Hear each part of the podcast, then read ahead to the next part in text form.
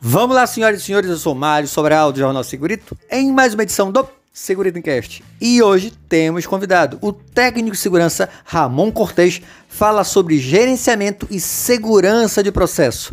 É logo depois da vinheta.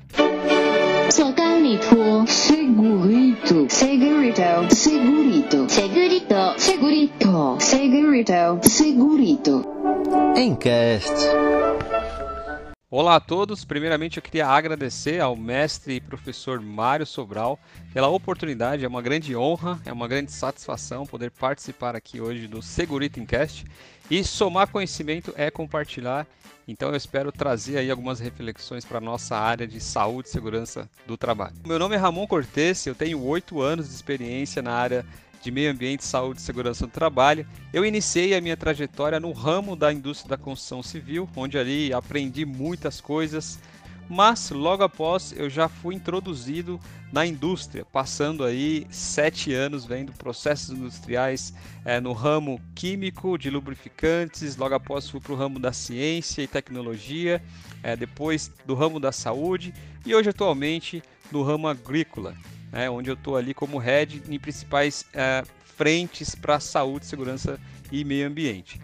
Bom, eu sou técnico em segurança, também tenho pós-graduação em gerenciamento e segurança de processo, que vai ser o nosso tema de hoje, e também estou finalizando a minha engenharia de produção, ok? Pessoal, dentro do ramo da indústria, eu pude presenciar, vivenciar, né, entender as dificuldades quando a gente fala de segurança, mas numa holística de segurança de processo. É um tema que, na minha opinião, pouco falado, principalmente para nós profissionais de saúde e segurança do trabalho, quando a gente fala de SESMIT, seja o técnico de segurança, seja o engenheiro de segurança, porque a gente tem uma holística, um olhar mais apurado quando a gente fala de saúde ocupacional. Porém, dentro da indústria, nós temos muitas frentes de processos industriais que nós temos que ter uma holística para saúde e segurança do processo. Então ali é uma holística um pouco diferente. Nós vamos olhar todo o processo desde a entrada até a saída, quando a gente fala de produto e como que a gente vai ter as barreiras de segurança para não termos aí nenhum tipo de explosão, contaminação, perca de contenção. Então esse vai ser o nosso tema de hoje. Nós vamos falar um pouquinho sobre gerenciamento de segurança de processo, um olhar aí um pouco mais voltado para gerenciamento. E o primeiro conceito que a gente tem que deixar claro aqui, meus amigos, é o seguinte: vamos diferenciar o que é segurança do trabalho de segurança de processo. Quando a gente fala de segurança do trabalho, a gente tem um pacote ali de requisitos e frentes que a gente tem que cuidar. A principal delas são exposições a pessoas, né? exposições de produtos químicos, físicos e biológicos a pessoas. Então, eu tento entender a natureza, eu tente saber ali qual é a concentração, intensidade e qual é o tempo de exposição que essas pessoas ficam ali para eu realmente ter uma efetividade nos meus controles e fazer um gerenciamento do risco. Atrelado a isso, eu tenho ali também riscos específicos de trabalho a quente, altura, espaço confinado, enfim, vários aí atrelados ao pacote de segurança do trabalho. Quando eu estou falando do ponto de vista de processo, a primeira pergunta é: o que é um processo? Então, um processo basicamente ele tem uma entrada, eu tenho uma matéria-prima, eu entro ali dentro de uma transformação, que pode ser por maquinário, por bateladas, enfim, eu tenho diversos métodos para transformar um tipo é, de matéria em outra, e eu tenho no final uma saída, né, um produto final. Da minha entrada, transformação e saída, eu tenho o que? Um processo. Esse processo ele precisa ser gerenciado. Né? Então eu tenho ali metodologias, eu tenho informações de segurança de processo, eu tenho análise de riscos de processo para evitar uma coisa que diferencia segurança de processo de segurança do trabalho, que é a gravidade do acidente. Porque se eu tiver uma perca de contenção, uma explosão, um incêndio no meu processo, eu vou ter aí normalmente atrelado a isso a exposição, obviamente, às pessoas, à comunidade, e eu também tenho aí uma forte interação com a mídia, né? Porque normalmente quando tem um, um, um, acidente de processo, a gravidade ele é muito high, que a gente chama, né? Ela é muito alta e normalmente isso vai para a mídia, como vocês muito bem sabem, né? Bhopal na Union Carbide, tem vários exemplos que a gente pode trazer aqui quando a gente fala de acidentes catastróficos. Existe um órgão chamado CCPS, que significa Center for Chemical Process Safety, ou seja, é um centro químico né, de segurança de processo. É um órgão é, não regulamentado por lei, mas ele é um órgão aí de, de, de pessoas especialistas, assim como é a, a, a BHO e a ACGIH, são especialistas que sentam para discutir, conversar, entender é, lições aprendidas para fazer guidelines para a nossa área de segurança de processo. A CCPS, assim como a OSHA, né, que é a Occupational Safety and Health Administration, lá dos Estados Unidos, prevê alguns elementos, né? A gente chama de elementos. O que, que seria esses elementos, Ramon? São os nossos tópicos, vamos dizer assim, que a gente tem que seguir para fazer gerenciamento do meu processo.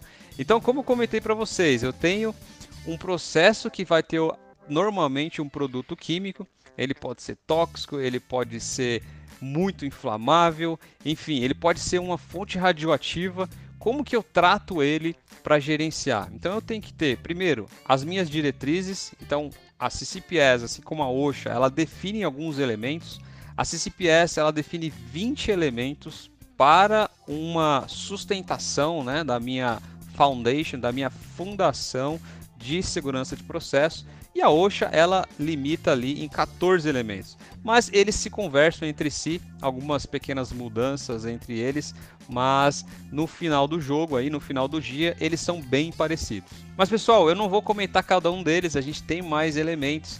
Eu convido vocês a dar uma pesquisada aí, tanto na CCPS quanto a OSHA, vocês vão entender e encontrar cada elemento lá e vai ficar um pouco mais claro para vocês. Eu queria comentar três elementos que eu tenho aí como fã, vamos dizer assim, são os meus fãs, que eu sempre estou olhando eles, entendendo e pesquisando que realmente eles fazem a diferença no meu processo. Que a primeira coisa é o Process Hazard Analysis, ou seja, como que eu analiso os meus perigos de processo. Então eu tenho ferramentas, tá bom? Eu tenho ferramentas. Quando eu olho para o meu processo, eu estou falando de identificação de risco de processo. Então eu uso ferramentas específicas como Rasop. Eu vou entender ali é, qual é a perda de contenção, se ele vai ter uma, algum parâmetro de alta pressão, de baixa pressão, enfim. É um, um pacote ali dentro dessa ferramenta que eu vou gerenciar o meu risco. E ali eu vou ter barreiras de segurança. Quando eu tenho barreiras de segurança, eu tenho que gerenciar essas barreiras. Então, para isso, a gente tem uma outra ferramenta que nós usamos, uma ferramenta semi-qualitativa, que é o LOPA.